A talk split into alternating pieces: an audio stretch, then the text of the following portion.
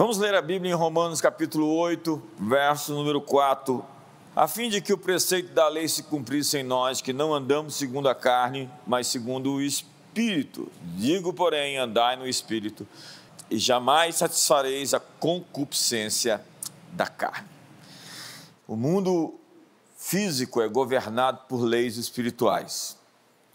E a lei da fé, diz a Bíblia, é uma lei superior às leis da termodinâmica, às leis de Newton, às leis do tempo, do espaço. A lei da fé, ela é algo que produz realidades intangíveis que se manifestam no mundo físico, natural. Você vai ver que o texto que eu li fala sobre andar no Espírito.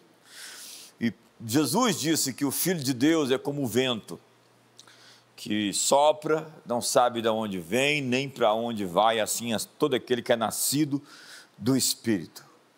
Eu me movo espiritualmente, sou muito consciente de coisas. Ontem mesmo eu estava numa certa situação e tive a consciência da presença de um anjo num lugar. Isso para mim era claro, eu não o vi, mas sabia que ele estava lá. Essa semana eu tive uma experiência incrível também, uma, uma coisa muito pessoal com Deus. Hoje eu recebi um convite para falar num grande evento, é o maior evento conservador do Brasil, e eles me pediram para falar sobre o tema de, desse conflito mais do que cultural, mas é um conflito espiritual. Eles estão chegando à consideração, ao conhecimento de que essa batalha não se vence na força do braço, é uma batalha que você precisa lidar com as forças ocultas, as forças espirituais, essas coisas invisíveis que existem no mundo. Paulo, quando chegou em Atenas, diz a Bíblia que ele se revoltou em espírito por causa da idolatria que havia ali.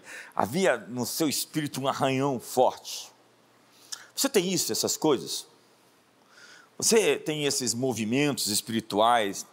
Eu tenho essas coisas frequentemente, diariamente. Às vezes eu chego nessa cidade já fui recebido pelo espírito local, como dizendo: você não é bem-vindo aqui. E eu digo: você também não é bem-vindo aqui. É incrível como há mais coisas entre os céus e a terra do que a sua vã filosofia. As pessoas dizem, mas eu não acredito no diabo. O diabo acredita em você, acredite. E Deus, ele se move no mundo, e o mundo espiritual que opera paralelamente a esse mundo, ele comanda esse mundo físico. Muitas das batalhas que você está enfrentando são batalhas que têm que se mover além do natural. Há pessoas presas por grilhões, há pessoas sofrendo perseguições espirituais, há gente que não solta o telefone. É, Há pessoas que vivem assassina, né? De, é, é, o Bill Johnson aqui, não, deixa eu falar. Há coisas que nós precisamos primeiro romper nos céus, antes de que elas se materializem na terra. A batalha é nas regiões celestiais. Quando você vê Daniel capítulo 10, ele entra no jejum de 21 dias e diz a Bíblia que ele moveu tanto os céus que os principados entraram em conflito. E um anjo foi liberado de maneira que, durante aquele jejum, houve uma guerra entre Miguel, os seus anjos, e houve uma ação espiritual provocada pelo jejum de Daniel. E ele veio, o anjo veio e apareceu e disse: Desde o primeiro dia que aplicaste o teu coração em buscar, as tuas orações foram ouvidas. Mas o príncipe da Pérsia me resistiu por 21 dias. Entenda que ele está falando de um dos primeiros príncipes, porque dentro do mundo espiritual tem toda essa hierarquia, e Paulo apresenta isso como principados, potestades, poderes dominadores deste mundo tenebroso, forças espirituais do mal nas regiões celestiais. E nós precisamos ter consciência disso, não para enfatizar o mal, mas nós precisamos ter consciência disso para não ignorar os desígnios de Satanás. O inimigo existe, e ele está lutando contra nós, e nós precisamos estar conscientes dos termos da guerra. Porque quando nós ficamos ressentidos, amargurados, ou ficamos totalmente indefesos por não, não, não, não entender a natureza da guerra, nós somos muito prejudicados. A Bíblia diz que Deus deixou os inimigos na terra para treinar o povo na guerra. E muitos dos inimigos que se acometem sobre nós é para que nós aprendamos como lidar com eles. Paulo disse: Eu não conheço homem nenhum segundo a carne. E ele vai dizer lá em Corinto que as coisas espirituais se discernem espiritualmente, o homem espiritual julga todas as coisas e não é julgado por ninguém. Ele vai dizer que tem essa percepção das pessoas, não de uma maneira natural, plástica, epidérmica, é, essa coisa da textura, da aparência. Ele vai discernir pessoas. Como Jesus, todas as vezes que as pessoas o abordaram, eles chegaram com uma determinada frequência. Você vai ver que a abordagem que Jesus tem em resposta é customizada, é personalizada. Jesus não tem um padrão de resposta às pessoas. Ao jovem rico ele oferece a lei, ao Zaqueu ele oferece a graça. É incrível, a Cirofinícia ele ignora, quando ela se humilha e baixa a bola, ele libera sobre ela uma palavra de cura. O que queres que eu te faça é vamos nos conectar na mesma frequência. Eu preciso entender suas razões. Entremos juntos em juízo. E disse Jesus aos fariseus, saduceus e doutores da lei: Vocês julgam segundo a carne, eu não julgo ninguém. O apóstolo João diz: Provai os espíritos se procedem de Deus. Há muito espírito de adivinhação na igreja. Há pessoas que profetizam e que sonham, elas foram visitadas por um espírito. Está lá, lá no livro de Jó. Quando ele fala que um espírito veio até ele e arrepiou o seu corpo, e esses espíritos normalmente, por vezes, traz mensagens que eles querem nos fazer acreditar nelas, colocando eh, essas inceptions, essas informações no útero do nosso sonho, a fim de que nós acordemos e acreditemos nas suas opressões, nas suas mentiras. Se ele faz isso durante o dia, lançando suas setas, imagina à noite, quando você está indefeso por vezes. E muita gente acredita que os seus sonhos têm a fonte única de Deus quando eles estão sendo oprimidos por Satanás. Paulo está sendo abordado por uma mulher lá em Filipos que diz: Esses são servos do Deus Altíssimo que anunciam um caminho de salvação. Todas as vezes que ele ia para o lugar de oração, ele tinha essa abordagem. Ele percebeu que havia algo muito estranho ali, depois de alguns dias, discerniu aquilo e falou: Para trás de mim, Satanás. A mulher caiu dura endemoniada. Um espírito de adivinhação. É o que muitas vezes nós temos pessoas que adivinham coisas e nós pensamos que é ministério profético porque elas não renunciaram os seus pactos, as suas alianças e os seus espíritos domésticos com quem comungavam anteriormente. Elas tiveram uma relação com o mundo espiritual e não abdicaram dessa relação com o mundo espiritual. E essas coisas acontecem frequentemente. E se nada acontece com você que é um cristão nascido de novo, Põe a mão no seu pulso aí, mede a pulsação, porque você pode estar morto. Sim, o mundo espiritual é real. E o apóstolo João diz: Eu me vi no Espírito no dia do Senhor. Olha, a Bíblia fala sobre andar no Espírito, e Paulo fala sobre os olhos do coração. Eu oro para que vocês tenham Espírito de sabedoria e revelação no pleno conhecimento dele, iluminados os olhos do vosso coração. Olhos do coração é ver além da superfície, olhos do coração é ter mais do que a percepção do que acontece naturalmente. É discernir que existem coisas a mais, subjetivas, nas entrelinhas, presentes na vida das pessoas. E quando nós começamos a andar nessa seara, nós começamos a ter muitas palavras de conhecimento sobre as pessoas, essas verdadeiras. E começamos a desamarrar as pessoas pelo conhecimento. Simplesmente uma palavra pode levar a pessoa a uma outra fase, a um outro nível. E o que nós realmente queremos enfatizar é a resposta e não o problema, é a solução. John Maxwell diz que problema é tudo o que nós vemos quando tiramos os olhos do alvo. Você sabe o que aconteceu? Não estava chovendo quando Noé começou a construir a arca. E quando você tem uma visão, você vai suportar a crítica e os reveses, porque persistência é teimosia com um objetivo. Mas nós precisamos perceber qual é a realidade primária e a realidade secundária. Não adianta tentar arrancar os frutos de uma árvore tentando lidar com o problema. Nós precisamos ir até as suas raízes. E diz o apóstolo Paulo, não atentando nas coisas que não atentando nós nas coisas que se veem, mas nas que se não veem, porque as que se veem são temporais e as que não se veem são eternas. A fé é a certeza das coisas que se, se esperam. Meu Deus do céu. A fé é a certeza das coisas que esperamos e a convicção dos fatos que não vemos, não vemos. Nós não vivemos por vista, disse Paulo. Porque há muitos de nós que estão presos na esfera natural. Eles estão buscando soluções naturais, respostas naturais. Em duas ocasiões na Bíblia, quando Deus falou, os homens ouviram trovões. Olha só esse texto. Diz a Bíblia que Jesus falou: Pai, glorifica o teu nome. Então veio uma voz do céu e eu já o glorifiquei e ainda o glorificarei. A multidão, pois, que estava ali tendo ouvido a voz, dizia ter havido um trovão. Hoje diziam: Foi um anjo que lhe falou. Então explicou Jesus: Não foi por mim que veio essa voz, é sim por vossa causa. Da mesma forma, quando Paulo foi abordado por Jesus no caminho de Damasco, as pessoas não entenderam o que foi dito. E há muitos que dão a fenômenos naturais explicações de coisas realmente espirituais.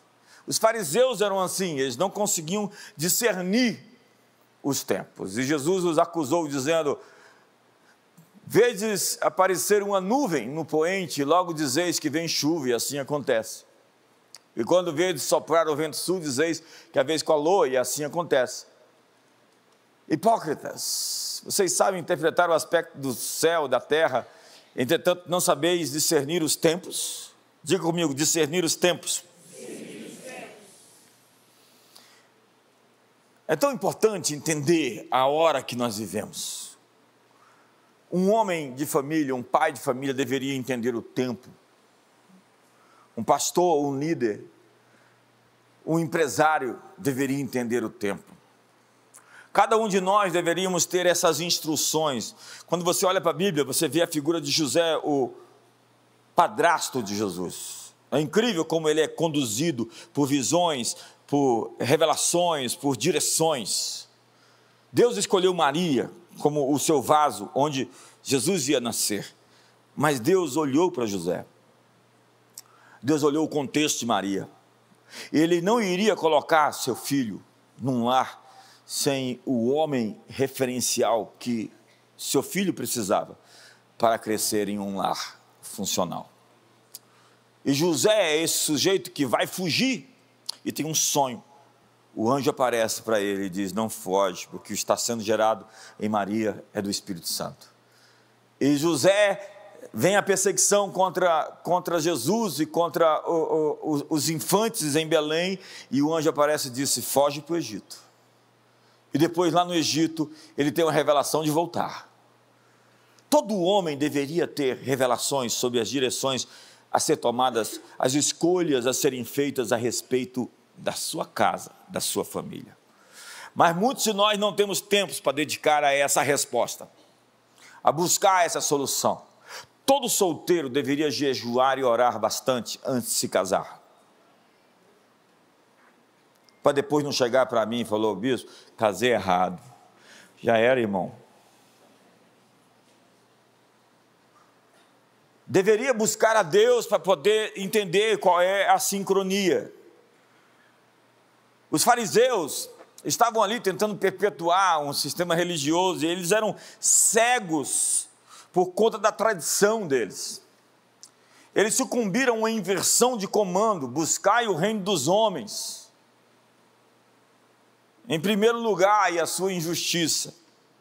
Há tantas pessoas famintas de poder, famintas de dinheiro, famintas de prazer. E essas coisas destroem o propósito, a vocação e a identidade das pessoas. É incrível. Jesus disse, na verdade, Paulo disse: pensai nas coisas lá do alto e não nas aqui da terra. Está falando sobre um referencial que todos nós temos que ter. Porque a descrença honra a esfera natural. A incredulidade é a fé no reino que é inferior. O medo é a fé no inimigo. É quando você acredita, muitos de nós naturalmente não iríamos dar glória para Satanás conscientemente, mas quando você publiciza o diabo e os problemas que você tem, de certa forma você está honrando o reino errado. Exaltar a Deus é dizer eu acredito. A Bíblia diz que ele é galardoador daqueles que têm fé nele, que acreditam nele. Deus ama ser crido. Quando são pais aqui e gostam de ser cridos pelos seus filhos, quando seu filho acredita em você, o depósito de confiança de alguém em você é um elogio à sua capacidade. Quando você deposita sua confiança em Deus, você está elogiando, adorando a Ele, e você não ficará sem recompensa, diz a Bíblia. Mas a descrença honra a esfera natural e exalta as impossibilidades. E Paulo disse claramente que algumas pessoas têm aparência, forma de piedade, parece piedoso, parece prudente, parece inteligente, parece crente, mas nega o poder a Deus. E Paulo diz claramente: foge deles. Paulo está dizendo: foge dos incrédulos, foge dos descrentes que querem plantar na sua cabeça dúvida então escolha seus amigos ao invés de deixar seus amigos escolher, escolherem você. Eu fiz uma opção desde o início. Eu achei homens que amavam Jesus. Eu me espelhei neles. Desde o início. Quando eu vi alguém que estava apaixonado por Deus, eu falei: eu preciso estar perto de alguém assim. E essa é uma das grandes razões de eu estar aqui até hoje. Você precisa escolher andar com leões, porque todos nós somos leões e nós precisamos de orgulho. E os leões não têm companhia de nenhum outro animal, eles só habitam com leões. Leão anda com leão. As pessoas precisam de um modelo de sucesso. Eu preciso ver alguém voando para acreditar que é possível voar. A Bíblia é feita de referenciais. Não estou falando de referenciais absolutos no sentido de serem perfeitos. Eu estou dizendo que está gente que está buscando as mesmas coisas que eu estou buscando. É por isso que o casamento é tão importante que você decida estar buscando as coisas que alguém também está buscando, tendo o mesmo objetivo. Porque poderão dois andar juntos se não concordarem. Casou agora a linha, irmão. A bênção tem um efeito dominó. Diz a Bíblia que Deus escolheu Abraão e rebatizou de Abraão, e o tirou de Ur dos caldeus e o enviou para um lugar onde ele seria o pai de uma nação. O Senhor disse a Abraão que ele seria uma bênção para as nações do mundo.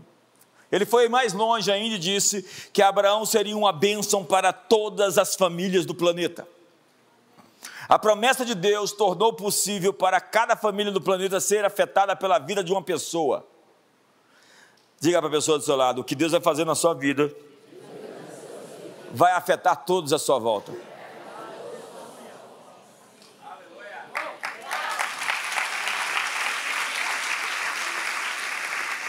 Esse é um privilégio e é uma responsabilidade.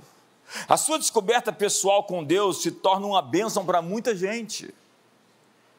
Se tu uma bênção, disse Deus para Abraão. Voltemos a Maria. Maria tinha dentro dela o avivamento que iria mudar o mundo.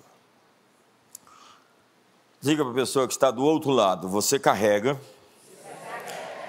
algo dentro de você que pode mudar o mundo. Então, Maria hospedava a presença. E o anjo do Senhor apareceu a ela, e a resposta dela, depois de dizer: Como pode ser isso? Eu não conheço homem nenhum, como vou ficar grávida? E o anjo respondeu e disse: Descerá sobre ti o Espírito Santo e o poder do Altíssimo te envolverá, descerá.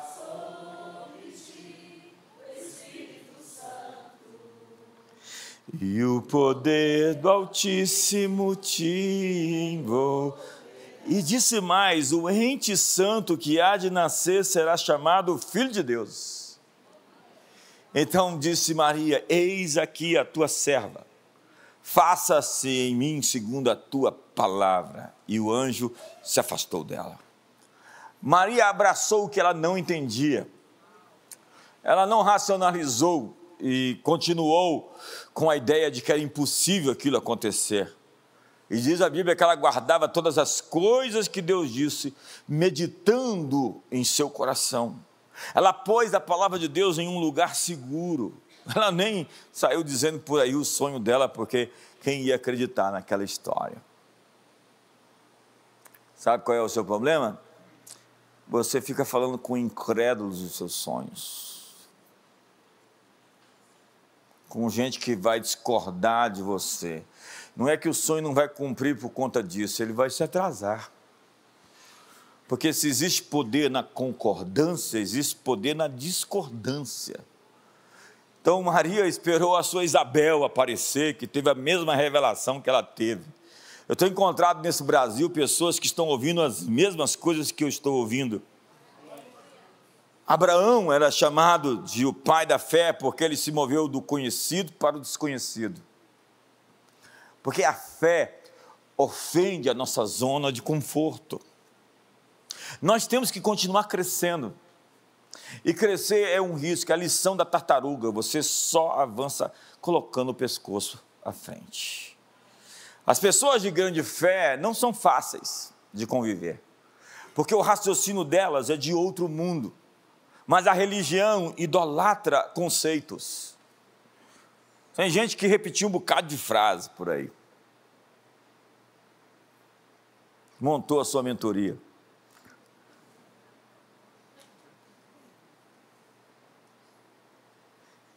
A religião evita a experiência pessoal. O evangelho intelectual está sempre em perigo de criar um Deus que é do nosso tamanho. Você fica ouvindo esses pregadores por aí, de incredulidade, esses cabeçudo, que fala bonito, que fala difícil, mas cheio de fortaleza, que não se move no Espírito Santo, que não acredita no derramar, no fluir, no poder de Deus,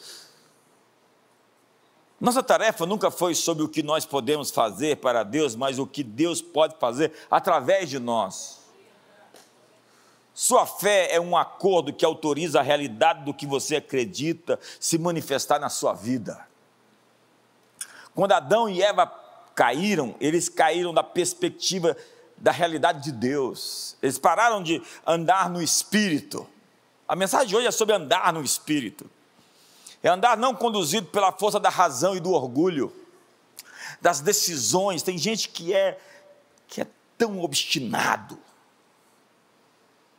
Faz uma escolha, mira aquilo e vai embora, e não foi Deus quem conduziu. Tem gente que toma escolhas a mercê, a parte do conselho e da vontade de Deus, e ainda fala que foi o Espírito Santo quem disse para ele. Anos atrás, chegou um rapaz aqui, muito bem intencionado, dizia: O Espírito Santo falou para eu vir para cá, para a igreja. Falei, que bom, que alegria, seja bem-vindo. Três meses depois, o Espírito Santo falou para eu sair da igreja. Falei, o Espírito Santo é o seu ventre. Fala para o irmão do lado, não mete Deus nas tuas treitas. O texto bíblico para isso é: aparte-se do mal todo aquele que invoca o nome do Senhor. Então, quando Adão e Eva caem, eles param de ver a perspectiva de Deus, eles têm a perspectiva da árvore do conhecimento do bem e do mal. Eles vivem agora ah, fazendo suas contas. Eles agora têm um universo cartesiano, é isso que eles queriam. Eles lidam com o natural, com o tangível, com o físico, com o palpável. Eles não mais desfrutam desse poder transcendente, dessa metanoia dessa capacidade de evocar poderes que vão subjugar aquilo que resiste no ambiente físico, a promessa de se manifestar. É assim que nós vivemos, pela fé. E viver pela fé é viver um dia de cada vez, acreditando que Deus vai fazer o que Ele prometeu, apesar de tudo dizer que não vai acontecer. Deus disse que vai.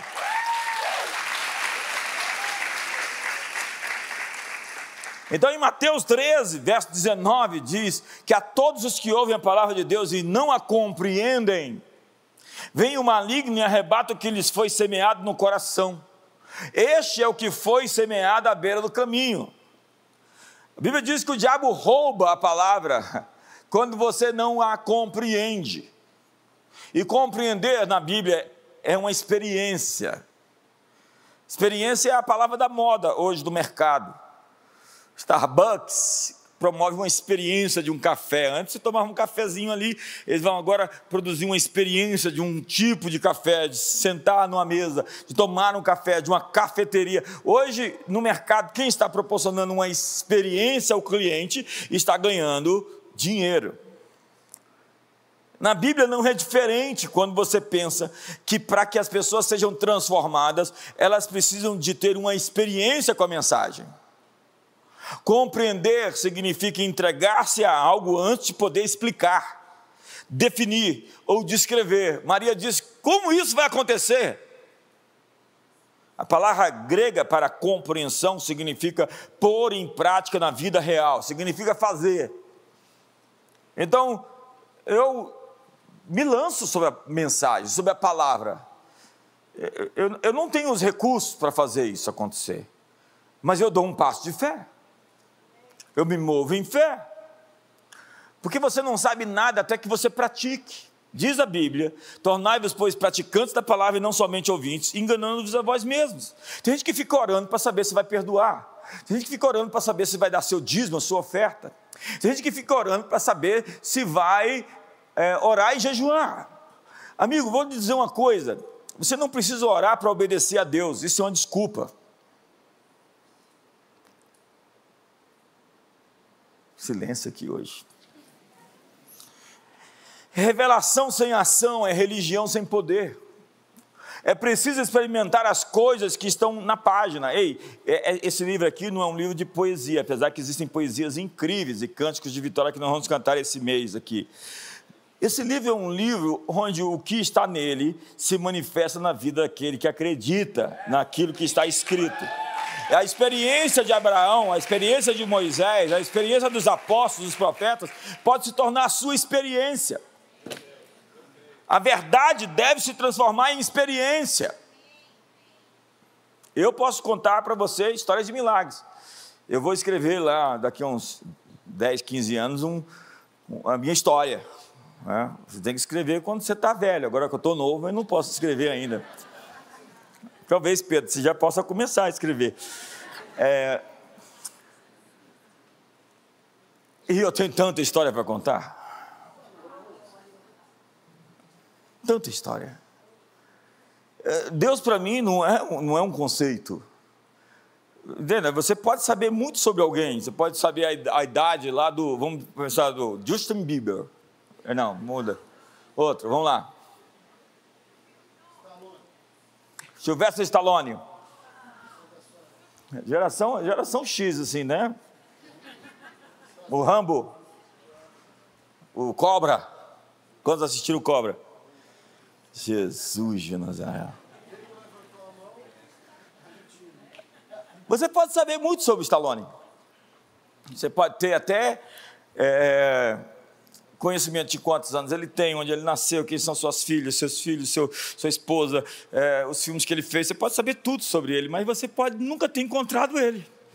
Tem gente que sabe muito sobre Deus, tem muito teólogo que estudou sobre Deus, mas nunca se encontrou com Deus.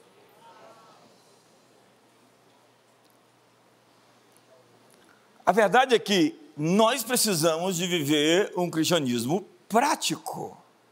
E você só aprende aquilo que colocou em prática. Então, é, é, tem um grande líder nessa nação, um amigo meu, e ele tem um, uma das igrejas mais pujantes dessa nação. E eu perguntei para ele, eu gosto de perguntar. Eu encontro pessoas, eu gosto de saber. Uma chave que eles me dão me ajuda bastante. E eu perguntei, qual é o seu ponto? O que, que te distingue? O que você diria sobre você mesmo que pode me ajudar? Ele disse: quando eu aprendo algo, eu faço na hora. Se eu tenho que mudar, eu mudo imediatamente. Se eu recebo um insight, eu aplico aquilo naquele momento. Diz a Bíblia que a mão diligente governará. Diligência é o contrário de procrastinação. Procrastinação é deixar para depois. Diligência é fazer na hora que você sabe que tem que fazer. Imediatamente. Aproveitar o ambiente, aproveitar o tempo. Discernir os tempos é isso. Quanta gente está deixando para depois o que tem que fazer hoje? Deus ele, ele pensa de maneira diferente do ser humano. Quando você olha para um pedaço de pão, o que, que você pensa? Deus pensa, eu vou pegar esse pedaço de pão e vou alimentar cinco mil. É assim que Jesus pensava. Quando você vê um pedaço de pão a próxima vez, lembre-se disso.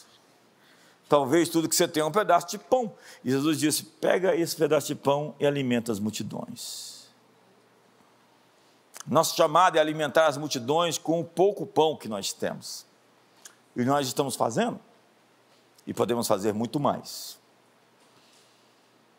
Quando nós submetemos o reino de Deus à mente humana, nós vemos somente descrença e religião. O reino de Deus não consiste em palavras, disse Paulo, mas em poder. E a fé é a certeza, a convicção dos fatos que não vemos. A primeira palavra do reino de Deus, quando Jesus fala, anunciava o reino de Deus, ele dizia metanoia. A primeira palavra do reino é arrependa-te.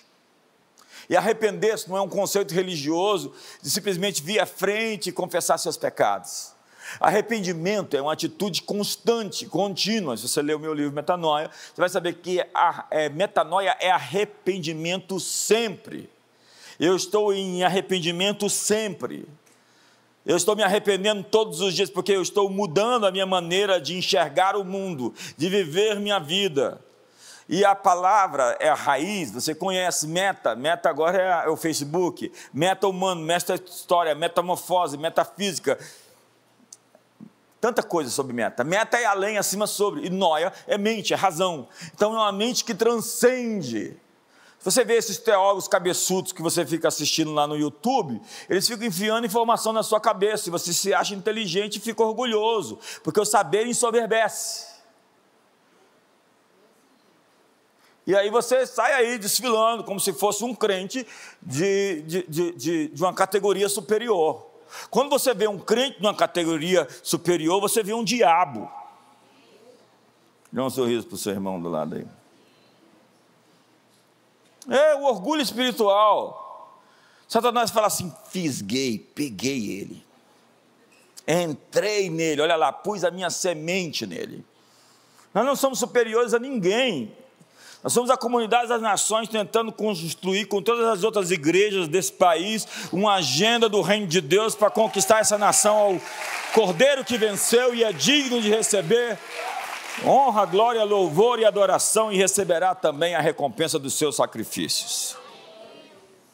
Arrependimento é ter uma visão do reino de Deus. Se o reino de Deus está aqui, nós devemos dizer, saber que ele está na esfera invisível. Se disser que ele está ali ou acolá, não creia, está no meio de vocês, disse Jesus. Lucas 17, 21, é isso está lá, olha lá. O reino de Deus está dentro de vós. O que é invisível somente pode ser percebido através do arrependimento. E é pela sua bondade que você se arrepende. Até para se arrepender e mudar de vida, foi a bondade de Deus que te atingiu.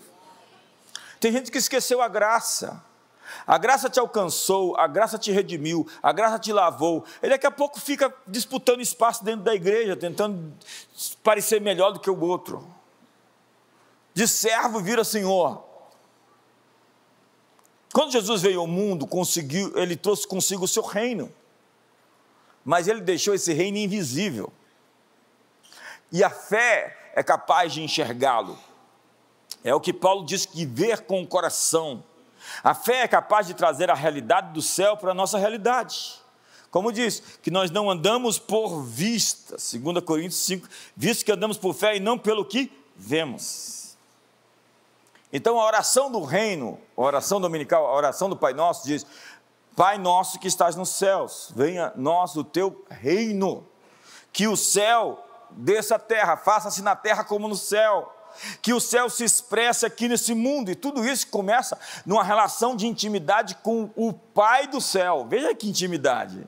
Ninguém ousou dizer que Deus pudesse ser chamado de Pai.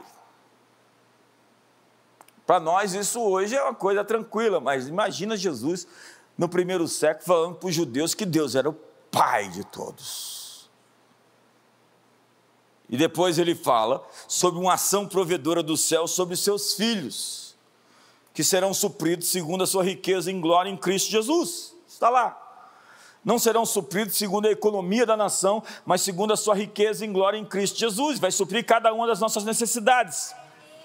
Então, independente do que aconteça, Deus é Pai. Ei, diga para o seu irmão: Deus é Pai. Diga para ele: Deus vai cuidar de você, querido. Então, ele vai falar sobre a reconciliação das pessoas. A reconciliação das pessoas. Perdoa seu irmão assim como eu tenho te perdoado. Dê o perdão como eu te dei o perdão. E depois vai falar sobre os livramentos. Não nos induzas à tentação, mas livra-nos do mal. Porque teu é o reino, o poder e a glória para sempre. É a celestialização da terra. Quando trazemos seu mundo para o nosso mundo. Cristo é aquele que foi ungido pelo Espírito Santo é Atos capítulo 10, que diz que Deus ungiu a Jesus Cristo com o Espírito Santo e com poder, o qual saiu fazendo bem por toda parte, porque Deus era com ele. Então Jesus foi ungido pelo Espírito Santo. Jesus foi o homem ungido com o Espírito Santo. Ele não fez milagres como Deus, ele fez milagres como homem cheio do Espírito Santo. E o anticristo é o anti-unção, é o anti-ungido. O Messias é o ungido. Anti Cristo, Cristo, a palavra Messias, quer dizer anti-ungido. A ação do anticristo é uma oposição à unção. Tem muitas igrejas que anunciam Jesus sem a unção. Tem muitas igrejas que anunciam Jesus sem o Espírito Santo. Tem muita gente que quer expressar e manifestar um Jesus intelectual. E os demônios estão em guerra contra a unção. E o ministério da unção foi alvo da rejeição dos líderes religiosos. Quando Jesus expulsava demônios, ele dizia: Por Beuzebu expulsa os demônios. E Jesus disse: Nenhum milagre, nenhum pecado será livre de perdão a não ser aquele que é contra o Espírito Santo. Se, se eu expulso demônios pelo dedo de Deus, certamente o reino de Deus é chegado sobre vocês. E o dedo de Deus para Jesus era o Espírito Santo. E o diabo sempre atacou os ungidos na história. Se o diabo vê o ungido, os anticristos vão cair de cima de, em cima dele. E tem uns gente que se junta para poder bater nos ungidos. E diz a Bíblia: não maltrateis os meus ungidos, não mateis os meus profetas. E é engraçado porque Israel passou a amar seus profetas depois deles terem sido mortos. Jesus disse: vocês ficam honrando os mortos, os, os ungidos, os profetas, mas vocês, se eles estivessem vivos, vocês estariam querendo matá-los. Já viu esse pessoal que fica honrando gente que morreu ungida e não honra os que estão vivos? Viver em incredulidade é se opor à dependência do Espírito Santo e ao seu poder. Viver no reino é viver além da razão natural. Diga além da razão natural. Por você me falar além da razão natural. é fazer contas diferentemente do que fazem os racionais. Porque os meus pensamentos não são os seus pensamentos, assim como os céus são mais altos do que o, a terra. O que é nascido de Deus é como o vento que sopra, não sabe de onde vem nem para onde vai. E a unção é que capacita o sacerdote para o ministério, diz a Bíblia, que o sacerdote era ungido, como ungiste seu pai, faz isso, diz a Bíblia, para que me oficiem como sacerdote, sua unção lhe será por sacerdócio perpétuo durante as suas gerações. Está falando do sacerdócio levítico. Há na Bíblia 49 citações sobre o espírito de sabedoria, entendimento, fortaleza, conselho, conhecimento, temor do Senhor, espírito de graça, espírito de súplicas, espírito de poder, de moderação e de amor. É o mesmo espírito, mas com várias manifestações. Eu não estou aqui para poder dizer o que o Espírito Santo vai manifestar essa noite. Eu estou aqui para me submeter ao que o Espírito Santo quer fazer. Todas as vezes que eu subo nesse púlpito, eu me submeto à autoridade do Espírito Santo, para que aquilo que ele pretende fazer, ele faça. E tudo que eu quero é que eu não seja um empecilho para isso. Quantos estão comigo? Em nome de Jesus. Então a unção não é um estado, a unção é uma pessoa. E o espírito do anticristo na igreja deseja que aceitamos Jesus sem a unção. Jesus comportado, bem educado, não tem manifestação. Aqui a gente não tem essas coisas, porque a gente é sério. Como? É, a gente é fleumático. Eu sei como é isso. O diabo também é frio. Então, o Jesus da religião não nos desafia, nem nos ofende. A mensagem agora ficou politicamente correta. Tem uns pregadores agora que abraçaram a pós-modernidade. Você vai ouvir uns intelectuais aí do meio cristão, você fala assim, gente, onde é que está o Jesus? O Jesus da Bíblia. O que nós temos ali é o Papai Noel, antes do Natal, ou o mestre dos magos. O leão de Judá virou um bicho de pelúcia, ou então virou um marxista. A incredulidade não corre perigo, pois não assume riscos. A gente precisa correr risco de ir lá e ordenar um morto ressuscitar? Se não ressuscitar, a gente vai no outro morto, uma hora ressuscita. A fé ameaça a nossa zona de, de conforto, de segurança. E a fé é agressiva por natureza. O reino de Deus é tomado por força, os que se esforçam se apoderam dele. É o choque do reino espiritual com o reino natural. É um choque de armaduras. Diz a Bíblia que nós somos embaixadores do seu mundo, que pela ofensa de um e por meio de um só reinou a morte, muito mais os que receberam a abundância da graça e o dom da justiça reinarão em vida.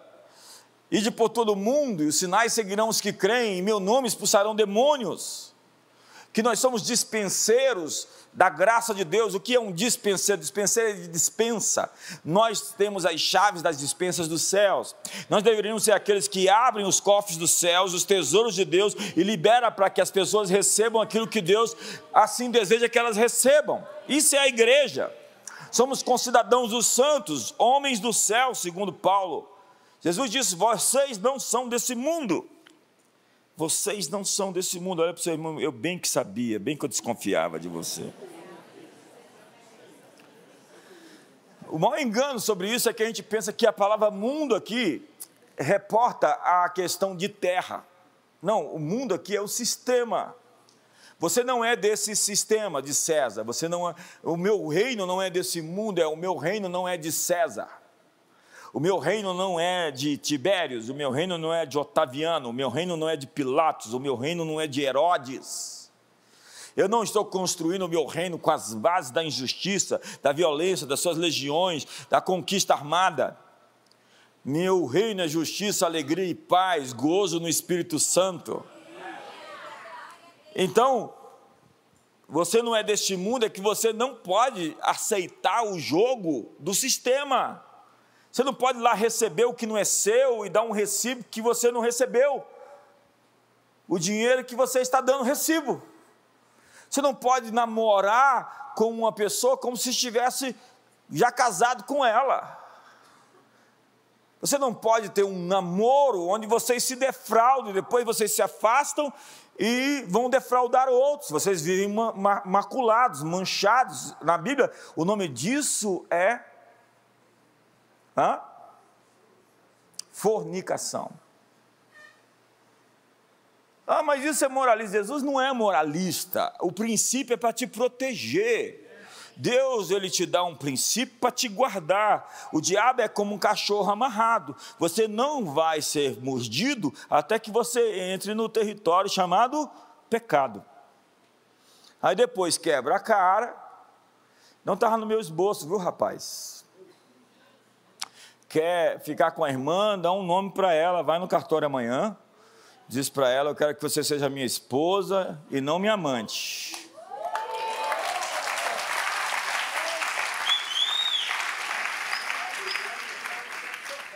E se não for homem para fazer isso? Calma, Pedro.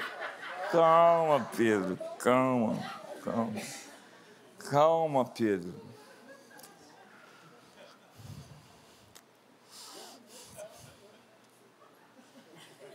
Quer falar aqui? Nós vivemos nesse mundo representando outro mundo. Nós somos agentes de Deus no mundo. Eu estava falando ontem lá em São Paulo, estava pregando ontem em São Paulo, como essa é, malha aérea do Brasil, como a, as empresas, como os aeroportos estão superlotados e não estão dando conta das pessoas. Eu cheguei num sábado, estava indo pregar numa, num evento de magistrados, lá em Caldas Novas e não pude ir porque me tiraram do voo que eu estava com o check-in feito. Quando eu cheguei em São Paulo, no aeroporto de Guarulhos, eu já não estava no voo, com o check-in pronto. Eu falei, mas o check-in está aqui. Não, mas você não está na lista. Eu falei, mas o check-in está aqui. Se vira, vai lá, sobe e conversa com o pessoal.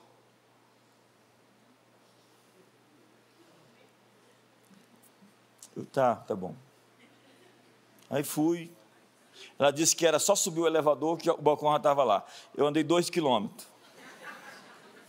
Cheguei lá, tinha uma fila enorme.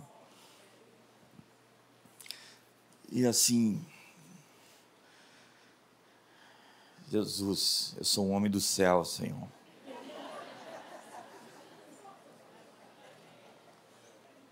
Então baixei o tom.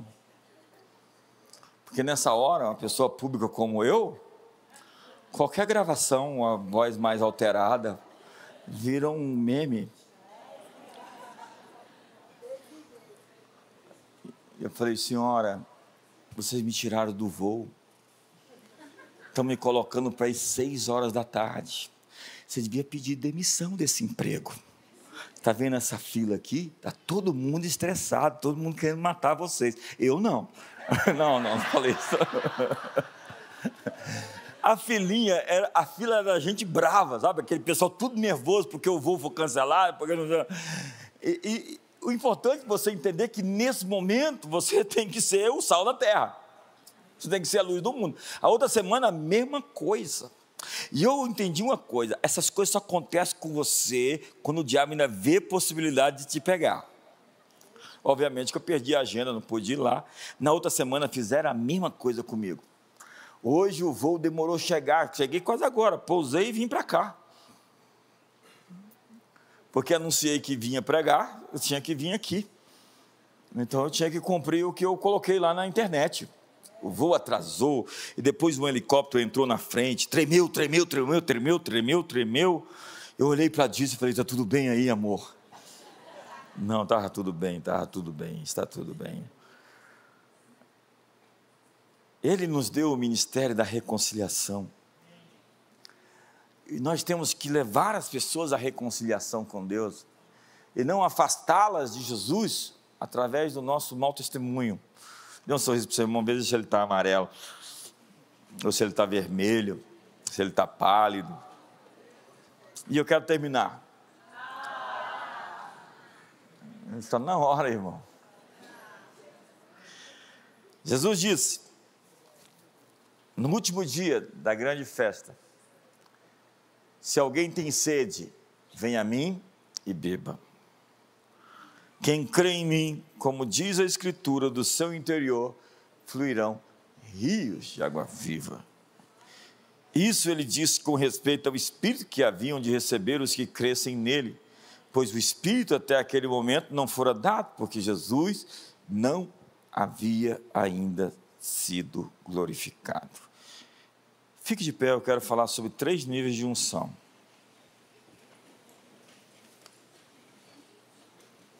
Eu tenho mais dez minutos ainda. Diz a Bíblia que dentro de nós tem uma fonte que jorra para a vida eterna.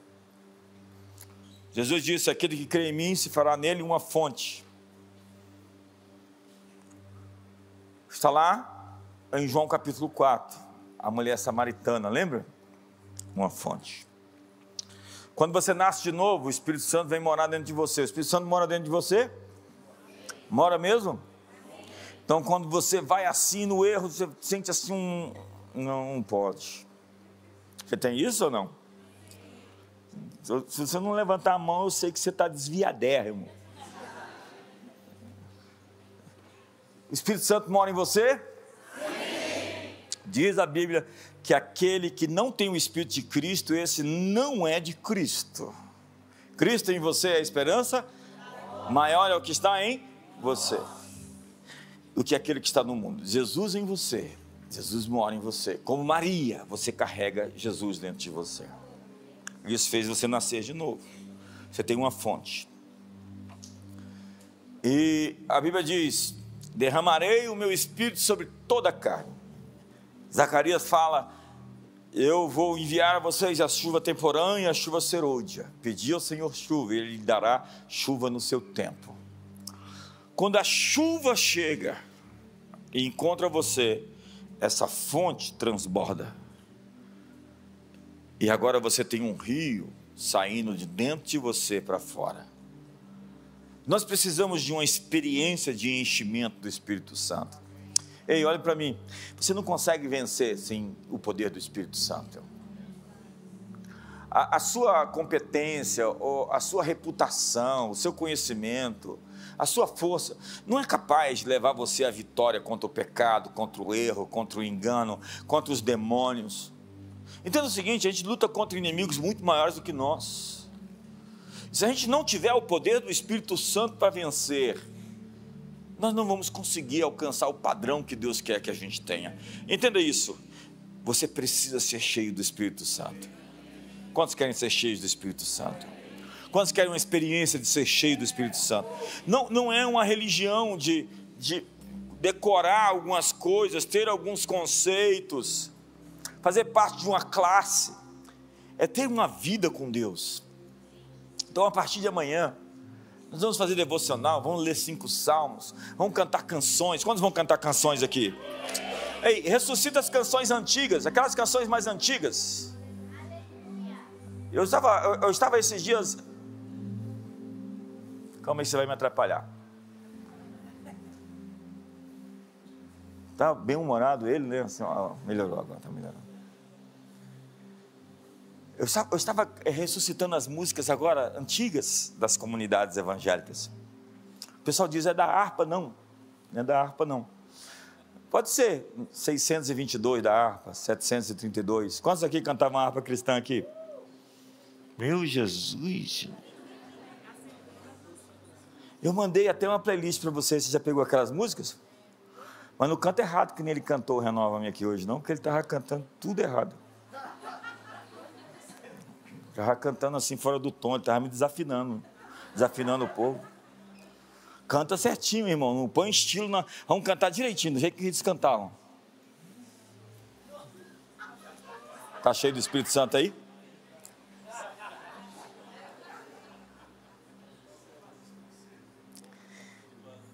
Eu quero desafiar você a fazer uma nova playlist. Eu quero desafiar você a cantar canções. Eu não canto bem. Canta, irmão. Assim, não fica perto de mim, não, mas canta. Hã? Não pede para vir para o louvor. Não pede, ela está pedindo aqui. Porque tem gente que fala assim: eu tenho um ministério, eu não posso enterrar meu dom. Quando eu ouço isso, eu já fico arrepiado. Aí fala: vai fazer um teste ali, faz o teste. Você sabe o que você tinha que fazer? Canta e grava, se grava primeiro. Se você conseguisse ouvir, a Diz tinha um negócio até outro dia, porque ela estava cantando lá para a Chara e a Chara chorando. Ela era bebezinha, a Chara. Aí eu entrei no quarto e falei, ela está chorando porque você está cantando. Ela nunca esqueceu isso.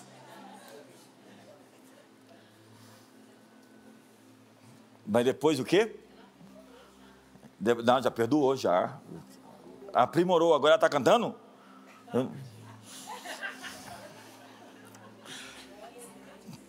Quantos querem ser cheios do Espírito Santo? Mas baixa sua mão, eu tenho ainda sete minutos. Para você ser cheio do Espírito Santo, você tem que ser esvaziado de outras coisas. Para ser cheio do Espírito Santo, você tem que se entregar para Jesus. Ser cheio do Espírito Santo é uma entrega total. Quantos querem ter uma entrega total para Jesus? De verdade. Entrega total. Diga entrega total. entrega total. Não é um pedaço assim que você deixa de fora. É sua vida sexual. É sua vida financeira. São seus relacionamentos. É a sua disciplina. É a sua dieta. Deus quer usar você. Deus quer encher você. E eu sinto que você não vai ser tão sólido e poderoso se você não tiver a ajuda poderosa de Deus para te levar onde Ele quer te levar. Feche seus olhos hoje. Feche seus olhos. Se você não consegue fechar os olhos, eu não sei o que você consegue fazer. Pai, hoje estamos aqui pedimos o teu batismo, o teu enchimento. Jesus agora vai e entra pelas vias do coração, da mente, das emoções, dos sentimentos, da abolição. Cura as feridas, restaura as brechas.